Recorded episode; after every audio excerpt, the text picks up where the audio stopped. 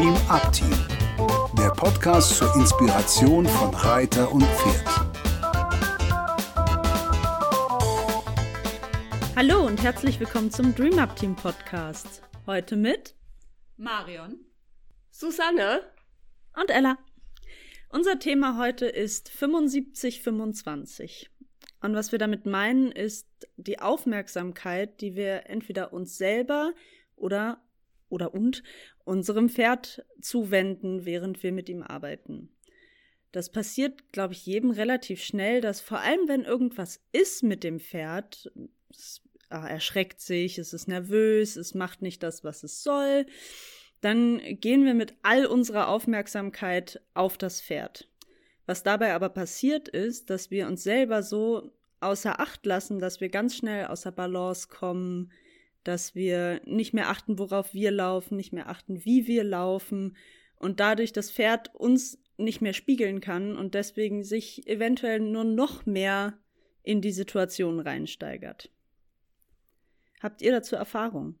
Wie wir angefangen haben, mit dem Pferden T-Touch zu machen oder Bodenarbeit oder eben auch beim Reiten, da wurde das ganz oft gesagt, dass wir, dass es diese Wichtigkeit hat, wenn ich jetzt ein Tier berühre mit meiner Hand, dass ich 75 Prozent der Achtsamkeit nicht in, der, in den Fingerspitzen habe und in dem Kontakt, sondern wirklich ganz bei mir.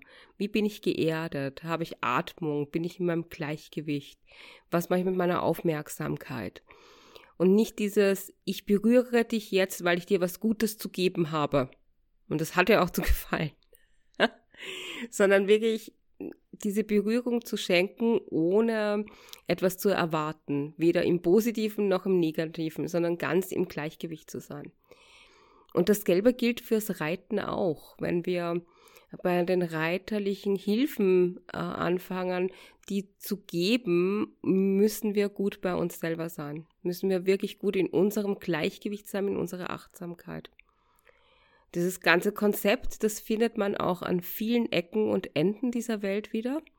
Also es ist nicht nur eine, das ist nicht eine Tellington-Idee, sondern diese Idee findet sich auch in anderer Literatur, wenn man sich zum Beispiel anfängt zu beschäftigen mit Meditieren, mit ähm, Achtsamkeit. Da kommt das immer mal wieder vor, dass man, gleich was man tut, man kann auch zum Beispiel Geschirr abwaschen mit 75, 25. Das bedeutet dann einfach, dass man beim Geschirrabwaschen wirklich gut auf das, wie stehe wie steh ich da und mache ich es mir leicht. Also wenn ich zum Beispiel Geschirr abwasche, dann mache ich mir was unter die Füße, damit ich etwas größer bin. Und was so spannend daran ist, es ist nicht nur gut für einen selbst, sondern es spiegelt sich auch im Pferd wieder. Also wenn ihr mit eurer Achtsamkeit voll bei euch seid, und nur noch 25 Prozent auf das, was ihr gemeinsam tut, dann werdet ihr einen riesen Unterschied erfahren, indem wir die Pferde mit euch interagieren. Ich finde es Spannende bei dem Thema, das funktioniert dann nicht nur zwischen Pferd und Reiter, sondern auch zwischenmenschlich ähm, beim Unterrichten. Ganz eindrücklich äh, habe ich das einmal bemerkt mit unserer Trainerin Lotta aus Schweden die ist vor mir hergelaufen. Ich bin hinter ihr hergeritten und sie hat mich nicht gesehen. Sie hat geredet. Sie, sie war so ganz in sich und ist, ist gegangen und hat aber auf für mich magische Weise gemerkt, was ich da hint, hinter ihr gemacht habe mit dem Pferd. Und ähm, das war für mich ganz, ganz klar. Sie war ganz arg bei sich und konnte dadurch aber ähm, so, so eine Blase, so ein Gefühl um uns herum basteln oder, oder ausstrahlen oder so, dass, dass, dass sie mich gespürt hat. Diese, diese restlichen 25 Prozent, die waren dann wirklich auch bei mir. Und selber beim Unterrichten merke ich das auch, dass ich ganz oft, um intuitiv mit dem Reitschüler arbeiten zu können, ganz, also sehr, sehr stark in mir sein muss. Und aus diesem Moment heraus kann ich den anderen besser fühlen. Ja, ich habe genau das Gleiche, was du jetzt äh, mit Lotta erzählst und auch mit deinen Reitschülern, ähm, ganz viel im Moment mit Jungpferden. Jungpferde sind ja absolut ähm, dafür bekannt und es ist auch vollkommen erlaubt, dass die doch das ein oder andere Mal noch um einen rumhüpfen und springen und tanzen und eben äh, noch gar nicht groß fokussiert sein können, auch weil ihre Konzentrationsspanne einfach sehr viel kleiner ist als die von weiter ausgebildeten Pferden.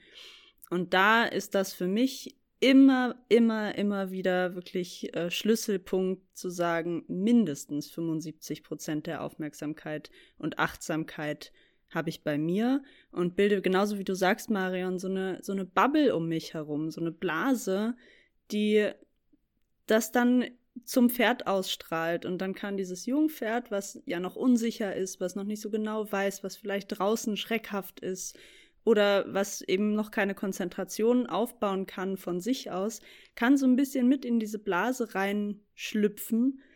Und es funktioniert wirklich so fantastisch, wenn, wenn ich selber auf meine Atmung achte. Atmung ist für mich immer das aller, allererste, was kommt.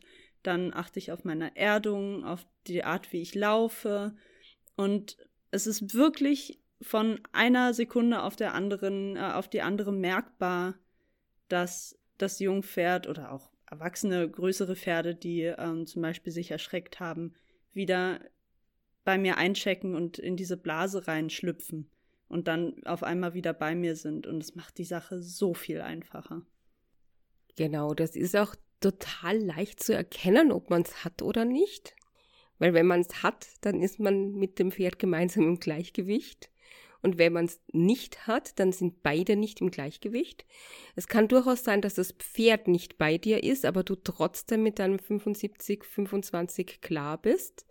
Das kann man dann auch sehr gut sehen an Mensch- und Pferd-Situation, weil der Mensch dann ziemlich gelassen und ausbalanciert bleibt in der Situation. Und selbst wenn man mal etwas klarer mit dem Pferd umgehen muss, äh, verlierst du nicht die Kontenance.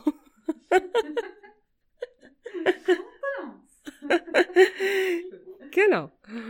Mm, wie man das macht, hat Ella ja jetzt schon ganz viel dazu gesagt, dass man atmet und sich erdet und wirklich bei sich bleibt.